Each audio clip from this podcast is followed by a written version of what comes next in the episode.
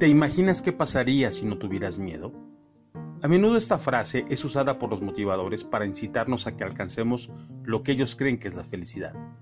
En este imperativo de gozar, de alejar de la vida cualquier dimensión de las emociones que son consideradas como negativas, como si el humano fuera una pila con cargas eléctricas, nos estamos perdiendo de la película completa. Por miedo a una guerra nuclear, el hombre comenzó a explorar el espacio y llegó a la Luna. Por miedo a los efectos del cambio climático, ahora soñamos con ir a Marte. Por miedo a enfermarnos, el hombre busca y crea vacunas. Hoy lo estamos viviendo de cerca. Si no hubiéramos sentido miedo, así tal cual, miedo sin disfraces ni adornos, nada de esto habría ocurrido. El miedo juega un papel importante en nuestra vida anímica. No necesitamos que nadie nos autorice a tener miedo. Simple y sencillamente lo sentimos y ya. Lo que hagamos con él es responsabilidad personal.